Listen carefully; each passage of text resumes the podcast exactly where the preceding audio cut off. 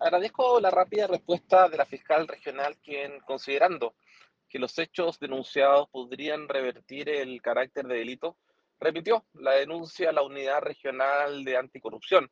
La situación que fue dada a conocer por el gobernador Rodrigo Mundaca es sumamente grave y podría ser eventualmente constitutiva de los delitos de tráfico de influencias o cohecho. Por lo mismo espero que la Fiscalía investigue exhaustivamente para lograr sanciones ejemplificadoras a quienes resulten responsables.